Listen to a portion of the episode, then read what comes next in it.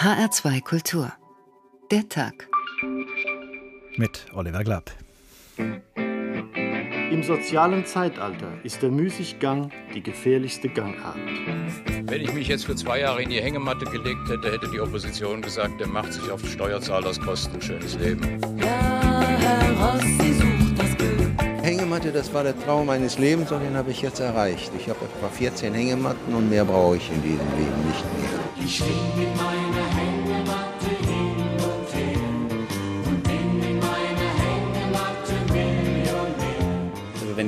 in der Hängematte liege, dann ist das wie Südsee. Dann mache ich die Augen zu und höre schon das Meer rauschen und fühle mich unter Palmen. Alles, was seit der Französischen Revolution Geschichte gemacht hat, adelte die Arbeit. Wenn jemand in ein anderes Land kommt, um sich in die soziale Hängematte zu legen, dann hört der Spaß auf.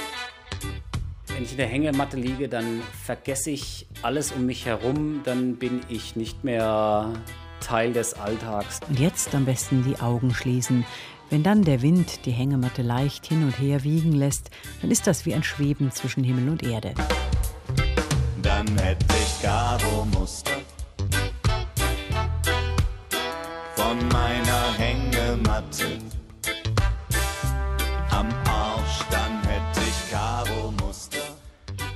Schaukeln und schwanken, schlafen und schlummern, schweben und schwelgen.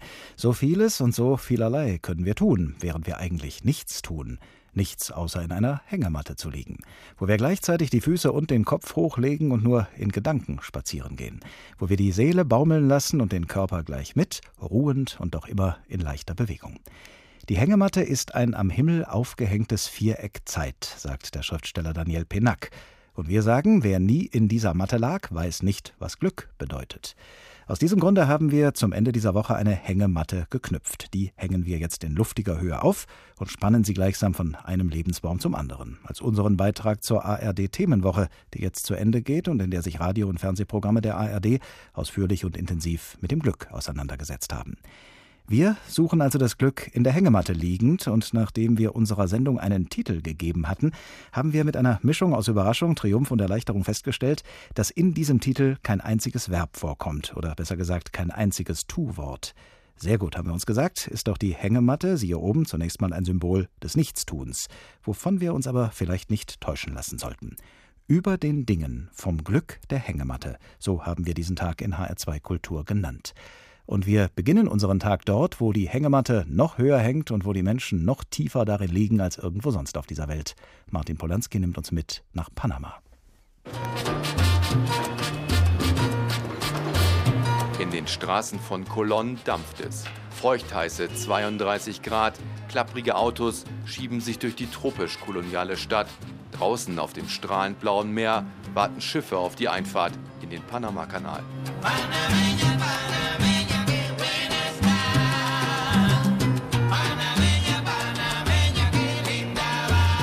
Colón ist Panamas Tor zur Karibik. Bunte, etwas brüchige Häuser aus Holz mit Balkon oder Veranda und meist in der Mitte festgezurrt die Hängematte. Es ist kurz nach Mittag.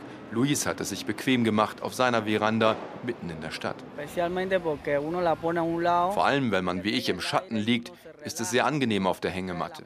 Dann entspanne ich immer total, vergesse alles Schlechte, was so passiert und denke an die schönen Dinge des Lebens. Sehr bequem.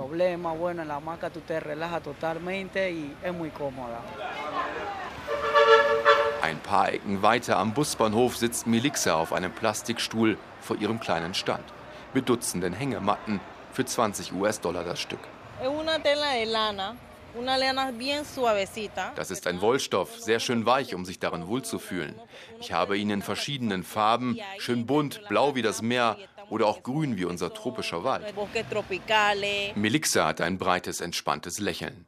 Ein, zwei Hängematten verkauft sie pro Tag. Nicht besonders lukrativ der Job, aber auch nicht besonders aufreibend. Da erklärt sie gerne ausführlich, was das Besondere an den sogenannten Amacas ist. Das Schlaftuch, das in der Karibik schon an Pfählen oder Bäumen hing, bevor Christoph Kolumbus das erste Mal vorbeischaute. Man kann sie an kühlen Orten anbringen, deshalb sind die Hamacas so beliebt.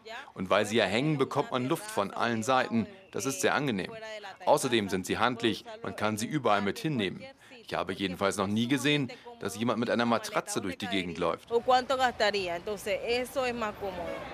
Melixa gerät langsam ins Schwärmen, während sich am Busbahnhof die wartenden Passagiere im Schatten drängen. Hängematten gibt es hier leider nicht, nur schnöde, vollbesetzte Holzbänke. Ungesund sei das, meint die Amaka-Verkäuferin und zeigt auf die Wartenden. Schon wegen der Sitzhaltung. Ganz anders sei das in einer Hängematte. Sie hat ja die Form eines Us, das unterstützt den ganzen Körper. Es ist gut für die Hüften und die Wirbelsäule. Entscheidend ist natürlich, wie man sich reinlegt. Am besten seitlich. Wichtig ist die Liegehaltung.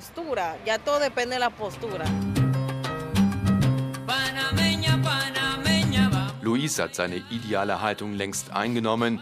Er liegt etwas quer in der Hängematte, Kopf rechts oben, Füße links unten. Halb dösend, halb die Straßen von Kolonnenblick. Gut auszuhalten, er denkt an die schönen Dinge des Lebens. Jetzt fehlt eigentlich nur noch eins, sagt Luis lächelnd. Man kann auch sehr schön zu zweit hier liegen und sich so nahe kommen. Das ist dann richtig toll.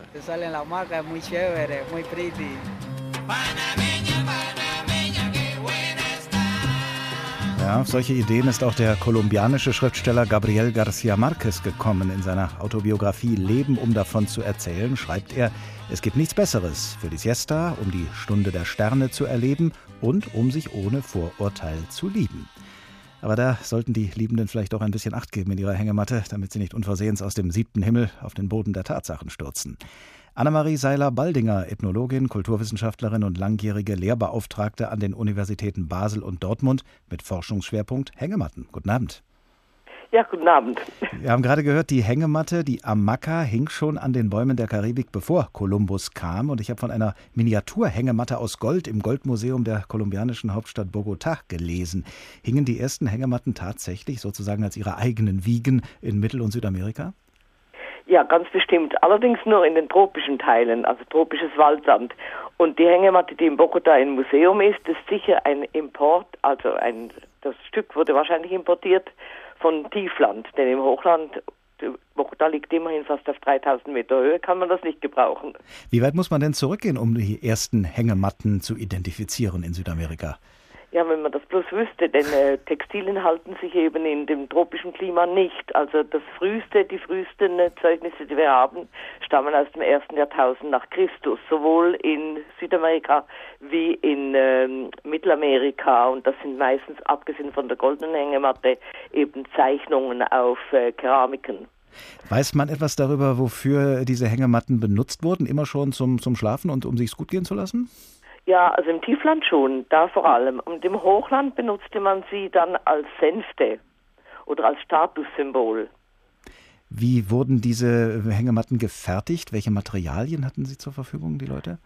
Die Leute hatten Baumwolle und Palmfasern, aber auch Agaven, also alles äh, pflanzliche Materialien. Dann kam Kolumbus, haben wir gehört, und der schrieb schon wenige Tage nach seiner Landung am 17. Oktober 1492 in seinem Bordbuch, ich habe es nochmal nachgelesen, dass die Betten und Decken, auf denen jene Leute schliefen, eine Art Wollnetze seien. Und wieder einige Tage später, am 2. November 1492, hat er die Netze, in denen die Einheimischen schliefen, als Amakas bezeichnet. Diesen Ausdruck haben wir ja gerade eben im Bericht des Kollegen schon gehört. Der deutsche Übersetzer gibt das mit dem Wort Hängematte wieder. Und diese beiden Wörter, das Wort Amaka, vorne mit H geschrieben und das das Wort Hängematte klingen nicht zufällig sehr ähnlich, oder? Nein, wahrscheinlich nicht. Da, da hatte man also was umgedeutet und zwar relativ richtig. Äh, Matten kannte man ja aus Europa, aber hängende Matten eigentlich nicht, also bot sich das an. Amaka selbst ist ein Arawak-Wort, also von den Bewohnern der kleinen Antillen, der auf die Kolumbus gestoßen ist. Das mit dem Wollnetz, das ist übrigens ein Übersetzungsfehler. Es gab natürlich keine Wolle ja. auf den Antillen, es gab keine Wolllieferanten. Das cool. war Baumwolle. Kolumbus hat dann jedenfalls die Hängematte nach Europa gebracht und da ist sie dann von der Seefahrt entdeckt worden. Wie schnell ging das? Das ging relativ schnell, also nicht direkt mit Kolumbus, aber schon ziemlich bald danach. Also sagen wir, im 16. Jahrhundert war das schon sehr, sehr weit verbreitet und es gab verschiedene, also der deutsche Hans Taden, aber auch Jean de Lery, die die Hängematten auch als platzsparend, hygienisch und so weiter für die Armee propagierten oder für die Armenhäuser. Ich habe gelesen, äh, wenn die Hängematte nicht als äh, Schlafstätte gebraucht wurde, dann haben die Seeleute sie zusammengerollt. Natürlich zum einen, um Platz zu schaffen, aber auch zum anderen, um sie in zusammengerolltem Zustand an der Bordwand zu befestigen, als Puffer gegen Artilleriebeschuss. Ist das wirklich so? Das weiß ich nicht, aber auf jeden Fall hat man die zusammengerollte Hängematte benutzt, also eine Art Boje, falls das Schiff unterging, an die man sich klammern konnte. Ist die Hängematte denn dann außer Europa und Amerika äh, und äh, noch in andere Kontinente gelangt? Ja, gelangte auch relativ früh dann mit dem Sklavenhandel nach, äh, zurück nach, äh, nach Afrika und dann erst viel später allerdings nach, äh, in, in den asiatischen Raum, wo sie heute weit verbreitet ist. Sie haben sich ja, ja Zeit Ihres Lebens mit der Hängematte beschäftigt, seit Ihrer Dissertation, die auch schon dem Thema Hängematte galt, Frau Seiler-Waldinger. Wie hat sich denn im Laufe der Zeit, also von dem Moment, als die Hängematte erstmals nach Europa importiert worden ist, bis heute, wie hat sich da der Umgang verändert bei der Herstellung von Hängematten und auch bei der Art und Weise, sie zu benutzen, darin zu liegen? Also die meisten Leute haben keine Ahnung, wie man richtig liegt und behaupten immer, man sei schlecht für den Rücken. Das ist überhaupt nicht wahr. Man muss eben das, die richtige Hängematte haben, vor allem ohne Querstäbe. Das ist ein Unsinn. Das ist äh, kontraproduktiv. Und äh, man muss eben schräg, wie auch schon gesagt wurde, reinliegen, sodass es schön gerade unten ist. Und es kommt auch auf die Qualität des Materials drauf an, also auf die Technik und auf die Aufhängeschnüre. Die sind sehr wichtig. Und äh, die Einstellung hat sich bis heute noch nicht so wahnsinnig verbessert. Also das meiste Hängematte wird mit Müßiggang, mit Faulenzen assoziiert, wobei zum Beispiel im indianischen Gebrauch, also die Indianer da alles Mögliche drin machen in der Hängematte. Zum Beispiel? Kann, ja, zum Beispiel äh, Schnitzen, äh, Textilien herstellen, Körper flechten, äh, Feuer anmachen. Das kann man ja alles gut von der Hängematte aus. Man muss nur in der richtigen Höhe liegen. Also wie eine Sitzgelegenheit, die man heutzutage an der, an der Werkbank zum Beispiel hat, wenn man sich dort niederlässt, kann man auch in der Hängematte tun. Ja, ja. Annemarie Seiler-Baldinger, Ethnologin, Kulturwissenschaftlerin und langjährige Lehrbeauftragte an den Universitäten Basel und Dortmund mit Forschungsschwerpunkt Hängematten. Vielen Dank. Sie hören den Tag in HR2 Kultur, ein Tag über das Glück, das unserer festen Überzeugung nach der Hängematte zutiefst innewohnt. Und so wollen wir uns in dieser Sendung auch immer wieder einem Wesen zuwenden, das zugleich seine eigene Hängematte ist. Welches Wesen meine ich? Na, das Faultier natürlich. Und nachgeschlagen haben wir, ebenso natürlich, in Brems Tierleben. Verglichen mit den bisher beschriebenen und den noch zu schildernden Säugetieren erscheinen die Faultiere freilich als sehr niedrig stehende, stumpfe und träge, einen wahrhaft kläglichen Eindruck auf den Menschen machende Geschöpfe, gleichsam nur als ein launenhaftes Spiel der Natur oder als Zerrbild der vollkommenen Gestalten, welche sie erschuf. Die vorderen Gliedmaßen sind bedeutend länger als die hinteren, die Füße mehr oder weniger missgebildet, aber mit gewaltigen Sichelkrallen bewehrt. Der Hals ist verhältnismäßig lang und trägt einen runden, kurzen, affenähnlichen Kopf mit kleinem Munde, welcher von mehr oder minder harten, wenig beweglichen Lippen umschlossen ist, und kleinen Augen und Ohrmuscheln, welche vollständig im Pelze verborgen sind. Der Schwanz ist ein kaum sichtbarer Stummel, die Haare sind im Alter lang und grob wie dürres Heu und haben den Strich umgekehrt wie bei anderen Tieren, von der Unterseite nach dem Rücken zu. Das Verbreitungsgebiet der Faultiere beschränkt sich auf Südamerika, jene großen Wälder in den feuchten Niederungen, in denen die Pflanzenwelt zur höchsten Entwickelung gelangt, bilden die Wohnorte der merkwürdigen Geschöpfe.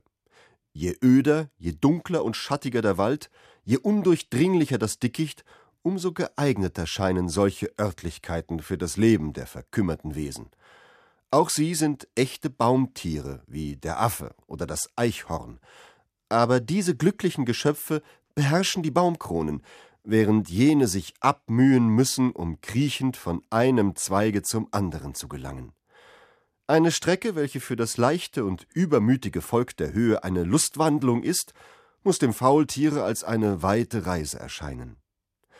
Höchstens zu einer Familie von wenigen Mitgliedern vereinigt, führen die trägen Geschöpfe ein langweiliges Stillleben und wandern langsam von Zweig zu Zweig. Doch erscheinen sie träger, als sie tatsächlich sind. Als Nachttiere bringen sie freilich ganze Tage zu, ohne sich zu bewegen. Schon in der Dämmerung aber werden sie munter.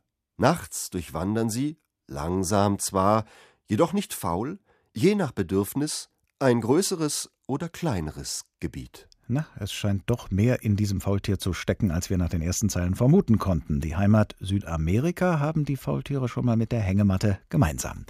Mit ihr, der Hängematte, beschäftigen wir uns heute Abend, denn wir glauben zu spüren, dass sie, die Hängematte, eine ebenso bequeme wie verlockende Station sein könnte auf unserer oft so schwierigen Suche nach dem Glück. Von den Bäumen der Karibik haben wir Europäer die Hängematte einst gepflückt und als Brasilien Gastland der Frankfurter Buchmesse war, da konnten fußlahme Besucher des brasilianischen Pavillons sich in Hängematten legen und zu den Klängen lateinamerikanischer Musik in brasilianischen Büchern schmökern. Und dabei im Idealfall von Menschen lesen, die ihrerseits in einer Hängematte liegen, was einem bei lateinamerikanischen Büchern immer wieder passieren kann. Ein staubiges Bündel Sonnenstrahlen fiel durch das Oberlicht herein und die seitlich in der Hängematte liegende schöne Frau mit der bräutlichen Hand an der Wange sah unwirklich aus. Es war wie eine Erscheinung, sagte Christo Bedoya zu mir. Er betrachtete sie einen Augenblick, betört von ihrer Schönheit, und durchschritt in aller Stille das Schlafzimmer, ging am Badezimmer vorbei und betrat Santiago Nazars Schlafzimmer. Sie sah ihn von derselben Hängematte aus und in der gleichen Stellung, in der ich sie fand, dahingestreckt vom letzten Aufflackern des Alters, als ich in dieses vergessene Dorf zurückkehrte und den zerbrochenen Spiegel der Erinnerung mit Hilfe von so vielen verstreuten Scherben wieder zusammenzusetzen versuchte. Sie lag auf der Seite, an die Stricke am Kopfende der Hängematte geklammert, versuchte sich aufzurichten und im Dämmerlicht hing jener Geruch nach Taufkapelle, der mich am Morgen des Verbrechens überrascht hatte. Zwei kurze Passagen aus der Chronik eines angekündigten Todes von Gabriel García Márquez, dem berühmten kolumbianischen Autor, von dem wir ja zu Beginn unserer Sendung schon gehört haben, wie gern er in der Hängematte die Siesta genießt, die Sterne betrachtet und der Liebe huldigt. Michi Strausfeld, Literaturagentin beim Fischer Verlag und Kennerin gerade auch der lateinamerikanischen Literatur. Guten Abend. Guten Abend. Konnte die Hängematte nur in Lateinamerika und der Karibik erfunden werden? Das weiß ich nicht, ob es nur da möglich gewesen wäre. Jedenfalls ist es ein wunderbares Instrument, um dort zu schlafen, zu träumen, die Sterne anzusehen, wie Garcia Marquez macht, zu lieben, alles, was man sich nur vorstellt. Es ist irgendwie mit Wärme verbunden und auch vielleicht mit einer Art Dolce Farniente. Welche Rolle spielen Hängematten in der lateinamerikanischen Literatur, in einzelnen Werken zum Beispiel? Ich würde sagen, es ist eigentlich das Synonym zum Bett. Also genauso wenig wie ein Bett mal zwar als Himmelbett beschrieben wird oder mal detailliert vorkommt, aber im Allgemeinen handelt es sich ja eher um das Bett. Und so ist es auch bei der Hängematte. Ich kann wirklich mich nicht erinnern, die Details der Hängematte gelesen zu haben. Es ist einfach ein ganz normaler Haushaltsgegenstand, der in der Karibik dazugehört und in den Tropen überhaupt auch im Amazonas und so weiter. Und bei Garcia Marquez spielt er natürlich eine Rolle in dem von Ihnen erwähnten Roman, aber auch in Liebe in den Zeiten der Cholera.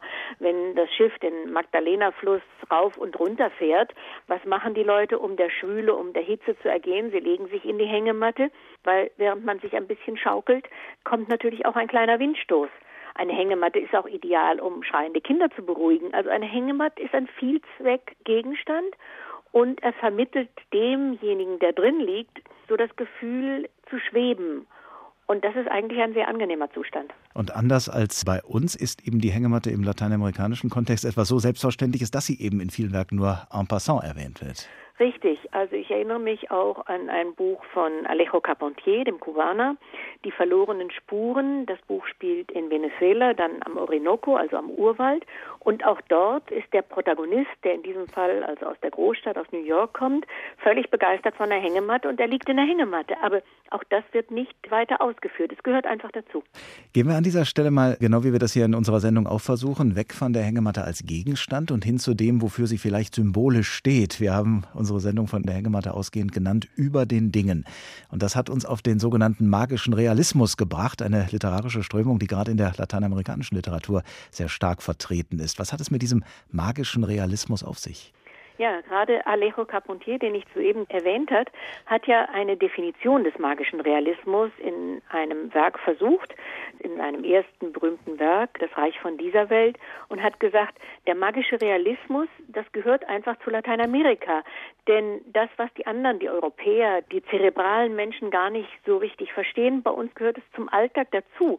Das ist einfach so. Und das Gleiche behauptet ja auch Garcia Marquez sehr oft dass viele Dinge, die passiert sind, zum Beispiel in 100 Jahren Einsamkeit und die uns völlig magisch und ja von einer anderen Welt her rühren zu kommen scheinen, eigentlich ganz konkret in der Realität des Landes verankert sind. Also der magische Realismus ist etwas, was eine Selbstdefinition dann war von Lateinamerikanern, vor allen Dingen von Carpentier, aber auch von anderen.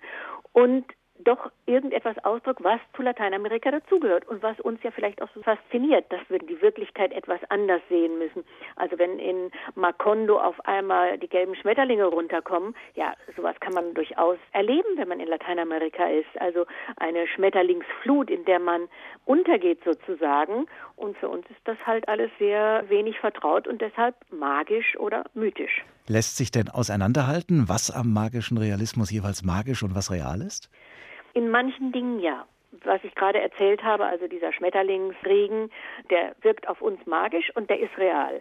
Und das könnte man sicherlich an vielen Einzelheiten der Romane von Garcia Marquez vor allen Dingen anführen, aber natürlich auch von Carpentier und von anderen Autoren dieser Karibikregion, wo eben das Licht eine bestimmte Transparenz hat, wo die Flora und Fauna uns unbekannt ist, zum Beispiel hat Alejo Carpentier auch einmal gesagt, ja, jeder Leser weiß sofort, was er sich unter einer Tanne vorzustellen hat. Aber was er sich unter einer Saber vorzustellen hat, dem Baum der Karibik par excellence, das müssen wir alles erst erklären. Deshalb brauchen wir auch ein paar Worte mehr, um das zu erklären. Aber die Saber ist natürlich ein mythischer Baum. Unter diesem Baum werden Geschichten erzählt. Da wird die Tradition weitergegeben. Ja, es ist etwas ganz Besonderes, typisch für die Karibik, würde ich sagen, und für uns fremd. Deshalb vielleicht magisch. Man braucht ein paar mehr Worte, haben Sie gesagt. Gibt es denn wiederkehrende sprachliche, stilistische Mittel, mit deren Hilfe dieser magische Realismus in der lateinamerikanischen Literatur erzeugt wird? Ja, also ich würde sagen, die Häufung der Adjektive, die uns manchmal beim Lesen anfänglich befremden mag, in der Karibik ist sicherlich eine der Möglichkeiten, stilistisch etwas auszudrücken, was der europäische oder der nordamerikanische Leser oder auch der südamerikanische Leser, also von Argentinien und so weiter, nicht sofort kennt. Während Borges eben ganz sparsam mit einem Adjektiv umgegangen ist und das einzige gesucht hat, was treffend und prägnant ist, hat Carpentier vielleicht fünf oder sechs gebraucht. Das ist äh, durchaus ein Unterschied und auch stilistisch. Und auch bei Garcia Marquez haben sie natürlich sehr viele Beschreibungen, sehr plastische Beschreibungen und auch er greift viel auf Adjektive zurück, um das zu verdeutlichen, was er uns erzählen will. Könnte man die Wirkung des magischen Realismus auf Figuren und Leser so beschreiben, dass eben Figuren in den Büchern und die Leser dieser Bücher vorübergehend vom Boden der Tatsachen emporgehoben werden und sich beide dann unversehens zwischen Erde und Himmel wiederfinden? Oder in der Hängematte, die ja zwischen Erde und Himmel ist.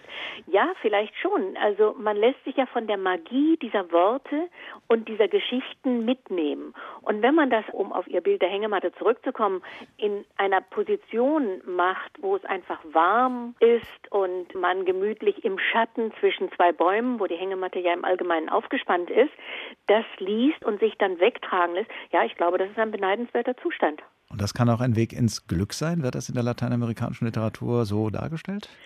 Ich glaube nicht, dass es unbedingt als solches dargestellt wird, aber wenn manche Personen sich in den Büchern in der Hängematte lieben, ist das ja immerhin ein momentanes Glücksgefühl. Also insofern kommt es der ganzen Geschichte ein bisschen näher. Und der Leser kann natürlich sich von einem Glücksgefühl oder zu einem Glücksgefühl hinreißen lassen, wenn er diese wunderbaren Romane liest. Michi Straußfeld, Literaturagentin beim Fischer Verlag und Kennerin der lateinamerikanischen Literatur. Vielen Dank. Über den Dingen vom Glück der Hängematte, der Tag in HR2 Kultur. Es gibt viele Orte, an denen man sein Glück suchen und versuchen, finden und empfinden kann. Alles Glück dieser Erde liegt auf dem Rücken der Pferde, dichtete Friedrich von Bodenstedt, und viele Reiter werden das sicher gerne bestätigen. Wir wollen uns heute in der Hängematte vom Glück verwöhnen lassen, aber die Hängematte hat ja den großen Vorteil, dass man sie platzsparend im Gepäck an viele Orte tragen kann. Das Kino zum Beispiel wäre sicher der richtige Ort, um Hängematten aufzuspannen, und auch das Kino, das beweist uns Ulrich Sonnenschein, auch das Kino kann Ort und Hort des Glückes sein. Es gibt grundsätzlich zwei Arten des Glücks. Man kann Glück haben, das ist in dem geringeren Teil der Filme das Thema, und man kann Glück erfahren. Ohne dieses Glück, und sei es noch so gering, kommt kein Film aus. Kein Horrorfilm, kein Science Fiction und kein Porno. Es geht immer um das Glück, und wenn die Personen auf der Leinwand es selbst nicht erfahren, so tragen sie doch zu unserer glücklichen Unterhaltung bei. Warum lohnt es sich dennoch über das Glück im Film nachzudenken? Weil der Film der Spiegel dessen ist, was wir uns als Leben vorstellen. Und das kann, wie in dem wunderbaren japanischen Film Tampopo, eben auch durch den Magen gehen. Meister, fängt man beim Essen mit der Suppe an oder fängt man besser mit den Nudeln an? Du musst zunächst einmal die ganze Schale betrachten. Ja. Ja. Dann musst du die Dämpfe, die aus der Schale aufsteigen, einatmen und dabei das Bild intensiv ansehen. Auf der Oberfläche der Suppe schwimmen viele Ölperlen. Verführerisch glänzen die chinesischen Bambussprossen. Inzwischen sind die Algen in der Suppe aufgequollen. In der Mitte der Schale liegen malerisch die geschnittenen Frühlingszwiebeln. Nichts weniger als die ideale Nudelsuppe wird in Tampopo aus dem Jahr 1985 zum Gegenstand des Glücks. Und dieses Glück braucht natürlich ein Ritual, das alle zufriedenstellt. Nicht nur den Genießer, sondern auch die Suppe selbst. Nunmehr kommt das Allerwichtigste des gesamten Vorgangs. In diesem Augenblick musst du das Schweinefleisch um Verzeihung bitten, indem du es anblickst und ihm zuflüsterst, bis bald. Ganz anders wird mit dem Glück in einem der schönsten englischen Filme verfahren, in Was vom Tage übrig blieb. Da geht es um die unausgelebte Liebe zwischen einem Butler und einer Hausangestellten. Einzig beide trauen ihrem Glück nicht. Ich habe seinen Antrag angenommen. Ich sagte, ich habe Heiratsantrag angenommen. Meinen Glückwunsch. Ich bin bereit, bis zum Ablauf der Kündigungsfrist zu bleiben, aber wenn Sie mich früher gehen lassen würden, wäre ich Ihnen dankbar. Glück kann man nicht allein erfahren. Es braucht die Kehrseite, das mehr oder minder große Unglück, um sich abzuheben. Und da man selbst niemals absichtsvoll eine unglückliche Situation erzeugen würde, ist das Kino der geeignete Ort für diese Form des Mitleidens, das an sich ja auch schon wieder glücklich machen kann. Wie in The King's Speech, wo wir dem stotternden König bei seiner Rettung zuschauen. Ihre Methoden sind unkonventionell und fragwürdig. Und wieder aufwärts, königliche Hoheit. Das macht sogar richtig Spaß. Ja. Haben Sie keine Angst? Sie sind sonderbar. Das betrachte ich als Kompliment. Doch nichts geht über Filme, die in doppelter Hinsicht mit dem Glück umgehen, wie 2 Millionen Dollar Trinkgeld. Erst hat Polizist Nicolas Cage kein Geld für die schöne Kellnerin Bridget Fonda und bietet ihr die Hälfte seines Lotterietickets an. Dann hat er plötzlich vier Millionen und eine Ehefrau, die für dieses Trinkgeld überhaupt kein Verständnis aufbringt. Zwei Millionen Dollar ist immer noch enorm viel Geld. Oh, dich sollte man für den Rest deines Lebens ins Irrenhaus sperren, in die geschlossene Abteilung. Man sollte dich in eine Zwangsjacke stecken und in die Klapsmühle auf Staten Island bringen, über die sie sich im Fernsehen immer so aufregen, weil sie die Irren schlecht behandeln. Bis zum wunderbar kitschigen Schluss. Denn wenn sich Polizist und Kellnerin nach vielen Hochs und Tiefs auf einer grünen Wiese in den Armen liegen und rote Ballons in den blauen Himmel aufsteigen, dann ist auch das Glück des Zuschauers perfekt. Ulrich Sonnenschein über das Glück im Film. Sie hören den Tag in HR2 Kultur, der heute Abend die Hängematte betrachtet als ein Symbol des Glücks und zugleich als eine Station auf dem Weg dorthin. Außerhalb der Hängematte kann dieser Weg oft mühselig sein, so wie der Weg des Faultiers, das aber, wie wir in Brems Tierleben erfahren, sein Glück am Ende auch in der Hängematte findet oder besser als Hängematte. Auf dem Boden sind die armseligen Baumsklaven fremd. Ihr Gang ist ein so mühseliges Fortschleppen des Leibes, dass er immer das Mitleid des Beschauers wachruft.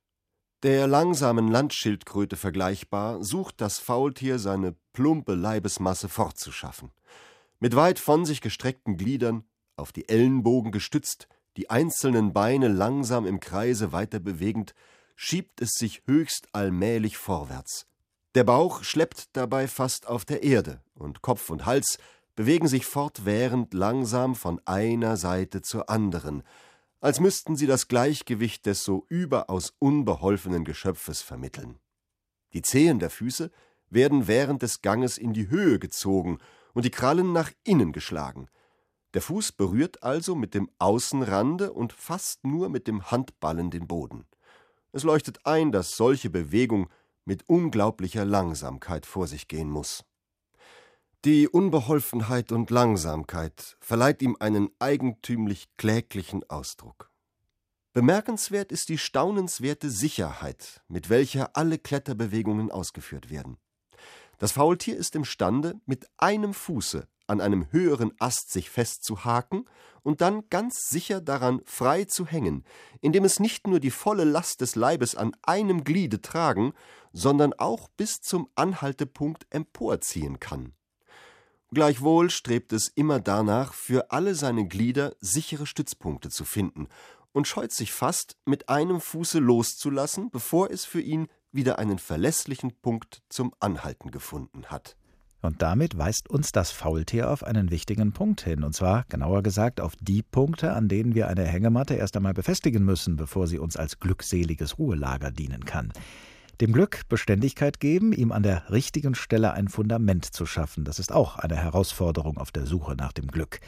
Der Mann, von dem uns Wolfgang Stuflesser jetzt erzählt, unser Korrespondent an der Westküste der USA, der hat, davon ist er jedenfalls fest überzeugt, sein Glück gefunden an einem Ort, dessen Name im wahrsten Sinne des Wortes verheißungsvoll war, weil dieser Ort so zu sein scheint, wie er heißt.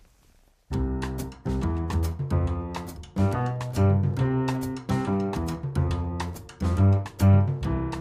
Leben in Harmonie, genauer gesagt in Harmony an der Küste Kaliforniens, etwa auf halber Strecke zwischen Los Angeles und San Francisco. 18 Einwohner hat Harmony, so steht es auf dem Ortsschild. Unter ihnen Giovanni Grillenzoni. Uh, my name is Giovanni Grillenzoni. I live in Harmony. Giovanni ist Koch. Anfang der 80er kam er als junger Mann aus Italien in die USA und hat sich jahrelang durch Kalifornien gekocht. Hotels, feine Restaurants, Bistros. Aber erst in Harmony hat er das Gefühl, dass er angekommen ist. Die Energie sei unglaublich, sagt er. Harmony sei einfach ein glücklicher Ort. The energy here is incredible. It's very high. This is my opinion. Because it's a happy place. Wenn er das sagt, grinst er so sehr, dass seine kleinen Augen fast verschwinden. Wer den rundlichen Mit-50er in seinem ausgeleierten Polohemd hinterm Tresen des kleinen Cafés sieht, glaubt Giovanni aufs Wort, was er sagt. Wer sollte hier nicht glücklich werden? Umgeben von der riesigen rot lackierten Espressomaschine, dem Profi-Gasherd, auf dem gerade Ossobuco schmurgelt und den beiden Schiefertafeln, auf die Giovanni das Menü geschrieben hat. Nur eine Handvoll Gerichte, dafür alles frisch, wie der Salat mit Hühnchen und Bio-Zitrone. So it's very beautiful color, super fresh. I smell lemon, I smell mint in this moment. It's perfect.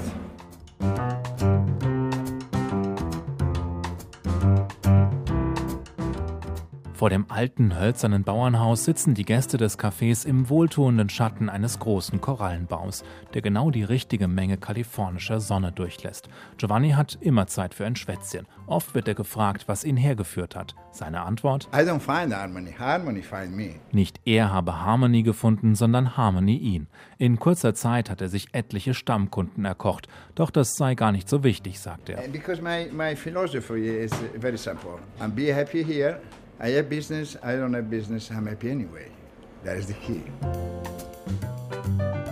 Seine Philosophie, egal ob die Geschäfte gut gehen oder nicht, er ist glücklich. Deshalb ist sein Ratschlag an alle, die genauso glücklich werden wollen wie er, ganz einfach. Sucht euch ein Zuhause in Harmony. Find another place in harmony.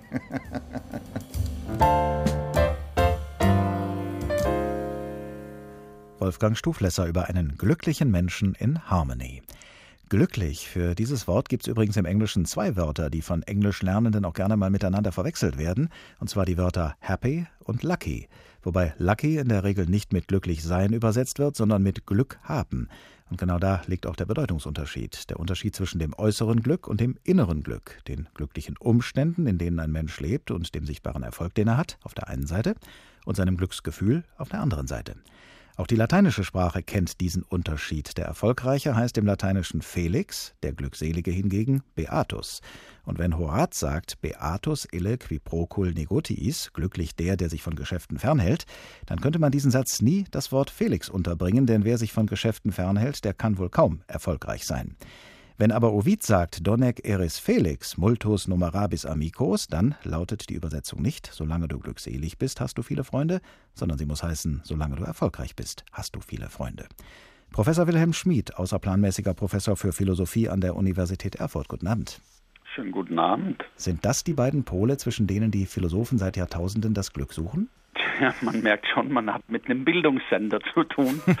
Das ist doch mal sehr erfreulich. Ja, das sind äh, schon mal zwei von drei Polen. Äh, das äußere Glück, das Zufallsglück, äh, das über uns kommt, uns zufällt. Sicherlich können wir ein bisschen was dafür tun. Wir können nach Harmonie gehen. Aber ob dann dort auch die Harmonie über uns kommt, das ist doch dem Zufallsglück anheimgestellt. Sie sprechen von drei Polen. Welcher wäre denn der dritte? Da war jetzt nicht die Rede vom Wohlfühlglück. Das ist sozusagen das mittlere Glück, das am besten auch verfügbar ist. Und dieses innere Glück, von dem die Rede war, das Beatitudo-Glück, äh, das dieser Mann in Harmonie gefunden zu haben scheint, das ist das philosophische Glück, das entsteht, wenn Menschen mit den Wechselfällen des Lebens äh, zurechtkommen.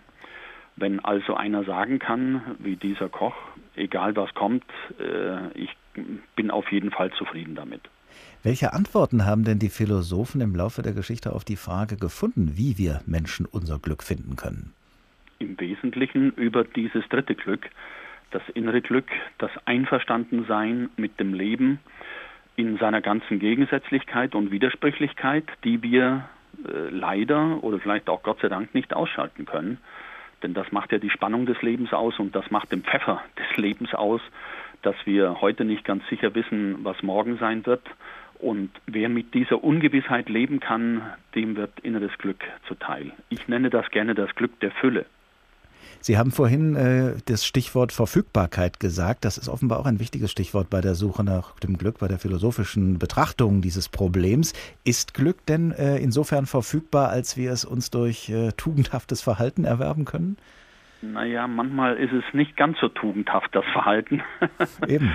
Aber dieses äh, Wohlfühlglück, dass wir uns mal wohlfühlen, dass wir mal Freude haben an etwas, dass wir Lüste genießen können, Dafür können wir jede Menge tun. Ein Mensch muss nur wissen, was tut mir denn gut. Tut es mir gut, ins Kino zu gehen? Tut es mir gut, äh, mit einem Freund zu sprechen? Dann kann ich ihn anrufen. Tut es mir gut, mal eine schöne Nacht mit äh, dem schönsten Menschen der Welt zu erleben? Äh, das kann eventuell dann vielleicht nicht ganz so tugendhaft sein, verschafft aber auch dieses Glück. Im Zentrum unserer Suche nach dem Glück in dieser Sendung steht die Hängematte als ein Ort, an dem wir Menschen zwar in einer leichten Bewegung bleiben, aber uns doch eher in Ruhe befinden. Was sagen denn die Philosophen? Wie kommt man dem Glück näher? Durch Handeln oder durch zur Ruhe kommen? Das kommt darauf an, um welches Glück es geht. Also wenn wir äh, einen Menschen kennenlernen wollen, dann tun wir gut daran, nicht einfach innere Ruhe zu pflegen, sondern zu handeln und an Orte zu gehen, an denen wir solche Menschen treffen können. Und sei es Orte im Internet. Innere Ruhe, das ist eher das Einverstandensein mit dem Leben, also sich äh, Rechenschaft darüber abzulegen, was ist denn Leben? Besteht das nicht aus Gegensätzlichkeit? Kann ich leben mit dieser Gegensätzlichkeit? Das sorgt für die innere Ruhe, für die Heiterkeit, wie das in der antiken Philosophie auch genannt worden ist, und Gelassenheit. Ich habe äh, gelesen, ich weiß jetzt nicht, wo genau, die geistige Freiheit sei das größte Glück, denn meine innere Einstellung kann mir niemand nehmen. Ist das ein richtiger Gedanke? Das ist Epiktet, ja, äh, typischer Gedanke der Stoiker. Äh, da ist sicherlich sehr viel dran. Das geht im Zweifelsfall, im äußersten Fall auch noch in der, in der Gefängniszelle, wenn mir alles genommen wird. Das war die Situation von Epiktet der sich aber äh, seine Gedankenfreiheit bewahren konnte, die ihm sehr, sehr viel wert war. Das antike Griechenland kannte wohl noch keine Hängematte, die kam ja später aus Südamerika, aber Diogenes in der Tonne, der Alexander dem Großen auf die Frage, was kann ich für dich tun, geantwortet hat, geh mir aus der Sonne. Ähm, hätte diese Tonne, in der Diogenes sich äh, befand, hätte die auch eine Hängematte sein können? Das ist ein sehr reizvoller Gedanke. Wenn ich mir das bildlich vorstelle, an beiden Enden dieser Tonne werden dann schwere Eisenketten äh, angebracht und dann wird sie zwischen zwei äh, schwere Bäume, zwei dicke Bäume gehängt, äh, damit die nicht einstürzen. Und Diogenes äh, hockt dann da drin und brummelt so vor sich hin und haut seine, in heutiger Sprache gesagt, seine Tweets raus. Diogenes war ja der erste Twitterer der Menschheitsgeschichte. Äh, und der kam oft mit weniger als 140 Zeichen aus. Gerade bei diesem Spruch, geh mir aus der Sonne, das, das ist der knappste Satz, den man sagen kann und der doch sehr viel sagt. Das heißt also, äh, der verkörpert das Glück dieser Diogenes, indem er tatsächlich in einem hängemattenähnlichen Gegenstand sich befindet. Ja, er hat äh, versucht, das Leben auf das Wesentliche zurückzuführen hat alles weggeworfen, äh, was äh, noch zu viel sein könnte. Einmal hat er äh, mit einem Becher Wasser aus dem Bach geschöpft. Dann sah ein Kind, das gar keinen Becher brauchte, sondern nur die hohle Hand, also hat er auch noch den Becher weggeworfen. Professor Wilhelm Schmid, außerplanmäßiger Professor für Philosophie an der Universität Erfurt. Vielen Dank. Sie hören den Tag in HR2 Kultur. Und jetzt wenden wir uns nochmal dem Faultier zu, der gleichsam fleischgewordenen Hängematte, beschrieben in Brems Tierleben. Man kann nicht sagen, dass die hülflosen Geschöpfe viele Feinde haben. Durch ihr Baumleben entgehen sie den gefährlichsten, welche sie bedrohen, den Säugetieren nämlich, und höchstens die großen Baumschlangen mögen ihnen zuweilen nachstellen. Dazu kommt, dass ihr Pelz im Allgemeinen ganz die Färbung der stärkeren Äste zeigt, an denen sie unbeweglich wie die Frucht an einem Baume hängen, so dass schon das geübte Falkenauge der Indianer dazu gehört, um ein schlafendes Faultier aufzufinden. Übrigens sind die Tiere doch nicht so ganz wehrlos, als es auf den ersten Blick hin scheinen mag. Auf dem Baume ist ihnen natürlich schwer beizukommen, und wenn sie auf dem Boden überrascht und angegriffen werden, werfen sie sich schnell genug noch auf den Rücken und fassen ihren Angreifer mit den Krallen. Man erzählt ein Beispiel, dass ein gefangenes und an einer waagerecht stehenden Stange aufgehängtes Faultier den Hund, welchen man auf dasselbe gehetzt hatte, plötzlich mit seinen Armen umklammerte und ihn vier Tage lang festhielt, bis er starb, ohne dass es möglich gewesen wäre, ihm das Opfer zu entreißen. So viel steht fest, dass die Kraft der Arme des Faultieres eine sehr beträchtliche ist. Selbst ein starker Mann hat Mühe, sich wieder von ihm zu befreien oder es von dem Baumast loszureißen, an welchen es sich angeklammert hat. Falls man nicht einen Fuß nach dem anderen loshakt und sodann festhält, gelingt letzteres überhaupt nicht.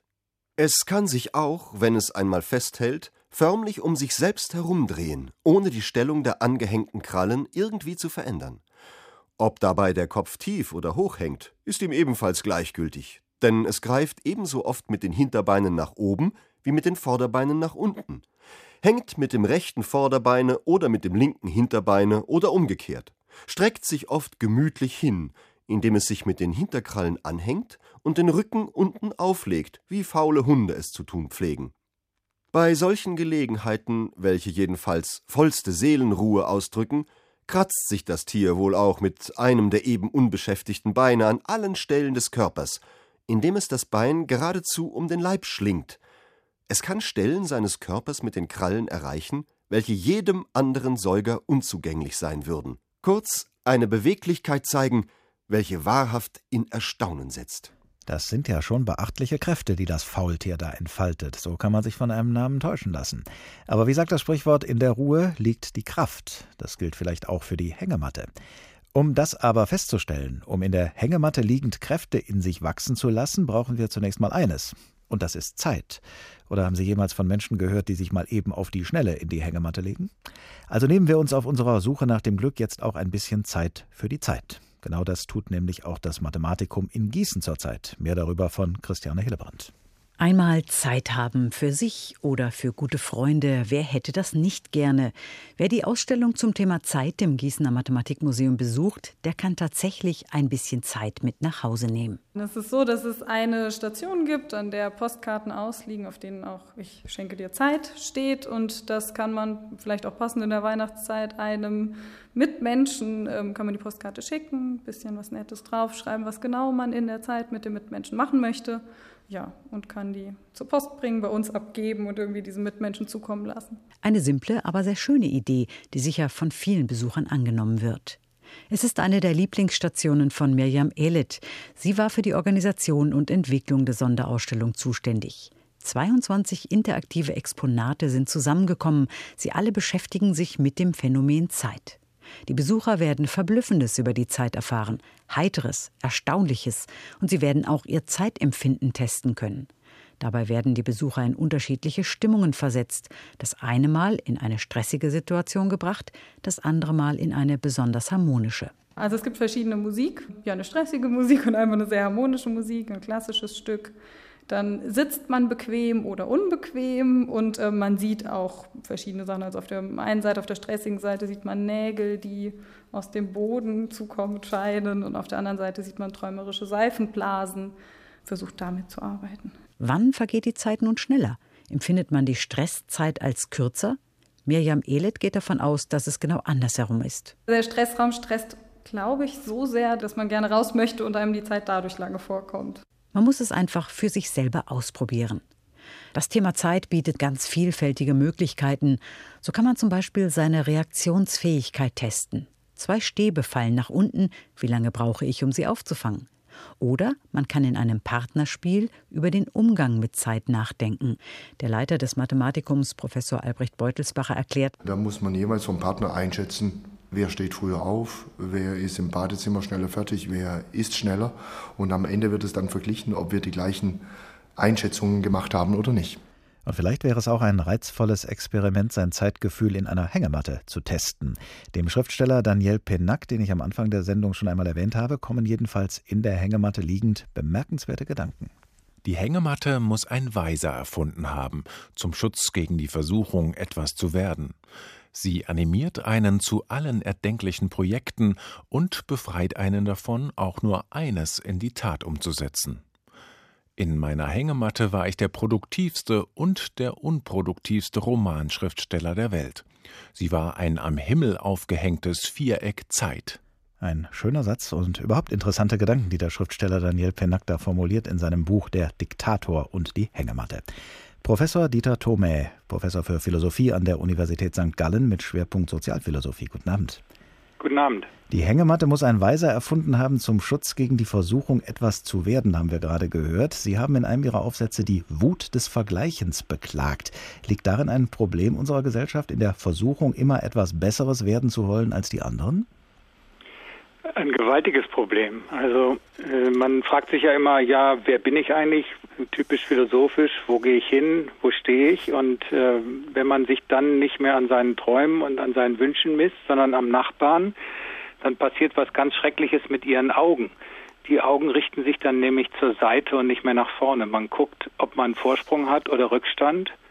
Äh, man rennt, man guckt, wie, ob man besser dasteht oder schlechter. Man vergleicht sich ständig. Das ist diese Wut des Vergleichens. Und äh, typischerweise ist es ja bekanntlich so, wenn Sie nur zur Seite schauen, wissen Sie nicht mehr, wohin Sie gehen. Gibt es einen Druck in unserer Gesellschaft, nicht nichts werden zu dürfen? Ja, also äh, natürlich gibt es äh, einen unglaublichen, eine unglaubliche Mobilisierung dass wir alle beweglich sein sollen. Und es gibt auch so ein bisschen so eine Art Ausdünnung all der Erfahrungen, die man eher so mit Genuss in Augenhöhe verbindet. Also das hängt mit diesem Vergleichen zusammen. Wenn man, wenn man sich ständig vergleicht, äh, dann äh, spitzt sich dieser Vergleich auf die Frage zu, ob man eben besser dasteht als man selber gestern oder besser dasteht als der andere. Und indem man permanent diese Vergleiche durchführt, äh, ist natürlich genau dieses Werden äh, zum Zwangsprogramm geworden, von dem der Penac geschrieben hat, der natürlich übrigens ziemlich kokett über die Hängematte schwärmt, weil er ja offenbar zwischendurch doch Zeit gefunden hat, Bücher zu schreiben. Aber könnten das nicht in der Tat auch Eigenschaften sein, die man in einer Hängematte braucht? Eigen, genau die Eigenschaften, die man auch braucht, um zu einer besseren Balance im Zusammenleben mit den anderen zu kommen?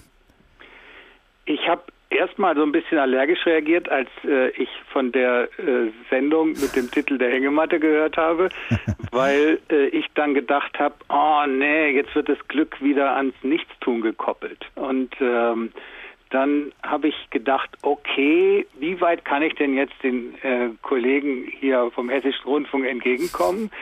Und ähm, habe mich erinnert daran, dass es sehr schöne Überlegungen von Philosophen gibt zum äh, Wechselspiel von Langeweile und Aufmerksamkeit. Also es gibt eigentlich ja erstmal äh, nur Negatives über die Langeweile zu berichten. Man leidet unter der Langeweile. Aber es gibt auch so eine Art von kurzweilige Langeweile. Also es gibt eine kurzweilige Deutung der Langeweile, die zu tun hat mit so einem Zustand, der, sagen wir mal, Empfänglichkeit. Also wenn man jetzt permanentes Programm hat, man weiß von morgens bis abends, was man zu tun hat, dann entstehen natürlich keine Phasen, wo man sich überhaupt jemals fragt, äh, hey, mache ich jetzt eigentlich irgendwelchen Quatsch oder ist es wirklich äh, sinnvoll, was ich da tue? Und, in, und solche ähm, solche Getriebenheit wird natürlich abgestellt, wenn man in der Hängematte liegt und wenn man in diese Phasen einer, sagen wir mal, positiv verstandenen Entspannung und Langeweile hineingerät.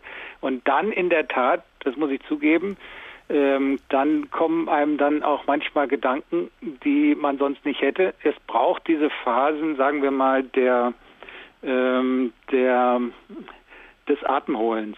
Aber äh, was mich dann immer noch äh, umtreibt, ist natürlich, ja, eigentlich ist dann natürlich doch die Pointe, dass es dann wieder in dieses in diesen Zustand der Aufmerksamkeit hineingerät. Also äh, die Vorstellung, mein Leben in der Hängematte zu äh, verbringen, die mein ganzes Leben, die würde mich dann doch ein bisschen abschrecken. Das würde bedeuten, dass man aus der Hängematte äh, immer mal wieder aufstehen muss. Aber äh, wer das schon mal ausprobiert hat, der hat festgestellt, es gibt wahrscheinlich kaum was Schwierigeres, als aus einer schönen Lage in der Hängematte wieder wieder aufzustehen. Äh, wie ist das im übertragenen Sinne? Wie schwer ist es in unserem Alltagsleben, den Wechsel zwischen Liegen in und Aufstehen aus der Hängematte hinzubekommen? Das Glück jedes Tages hängt davon ab, ob man es beim Morgen aufzugreifen vermag könnte man sagen. Und äh, das heißt also, es geht irgendwie um diesen Wechsel von Traum und Aufwachen dann auch wieder. Das ist auch so ein bisschen so eine äh, Spannung, die so ein bisschen ähnlich ist wie die Hängematte und das Aufstehen aus der Hängematte. Wenn man äh, wenn man das jetzt wirklich ein bisschen stärker auf den Alltag runterbuchstabiert, dann stellt sich natürlich die äh, Hauptfrage, ja, in welchen Phasen ist das eigentlich möglich? Also wie weit wird man aufgefressen von all diesen ganzen Verpflichtungen äh, oder auch von all den Rollen, die man spielt. Das müssen ja gar nicht unbedingt Pflichtprogramme sein, das können ja auch Wahlprogramme sein. Aber in dem Moment, wo man das Programm hat, ist es dann letzten Endes eben ein Programm, ob nun gewählt oder Pflicht.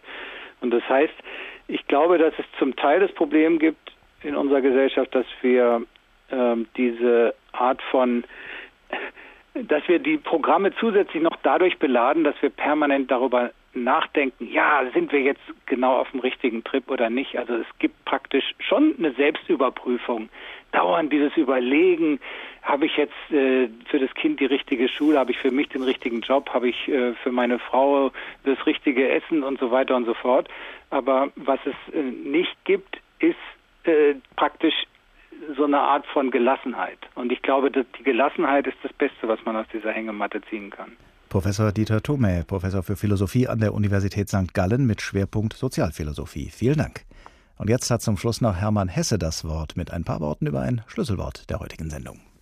Das Wort Glück. Es ist eines von den Wörtern, die ich immer geliebt und gern gehört habe.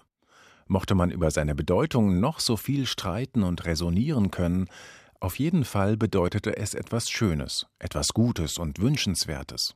Und dementsprechend fand ich den Klang des Wortes. Ich fand, dieses Wort habe trotz seiner Kürze etwas erstaunlich Schweres und Volles, etwas, was an Gold erinnerte. Und richtig war ihm außer der Fülle und Vollwichtigkeit auch der Glanz eigen, wie der Blitz in der Wolke wohnte er in der kurzen Silbe, die so schmelzend und lächelnd mit dem Gl begann, im Ü so lachend ruhte und so kurz und im K so entschlossen und knapp endete. Es war ein Wort zum Lachen und zum Weinen, ein Wort voll Urzauber und Sinnlichkeit. Wenn man es recht empfinden wollte, brauchte man nur ein spätes, flaches, müdes Nickel- oder Kupferwort neben das Goldene zu stellen, etwa Gegebenheit oder Nutzbarmachung, dann war alles klar. Kein Zweifel, es kam nicht aus Wörterbüchern und Schulstuben, es war nicht erdacht, abgeleitet oder zusammengesetzt, es war eins und rund, war vollkommen. Es kam aus dem Himmel oder aus der Erde. Und zwischen beiden, zwischen Himmel und Erde, spannt sich die Hängematte. Damit schließt sich der Kreis am Ende dieses Tages. Es war ein Tag über den Dingen vom Glück der Hängematte. Ein Tag auch zum Ende der ARD-Themenwoche über das Glück. Im Tag Team dieser Woche waren Angela Fitsch, Julia Hummelsieb, Ursula May und Dorothea Schuler. Ich heiße Oliver Glab und wünsche Ihnen noch einen glücklichen Abend.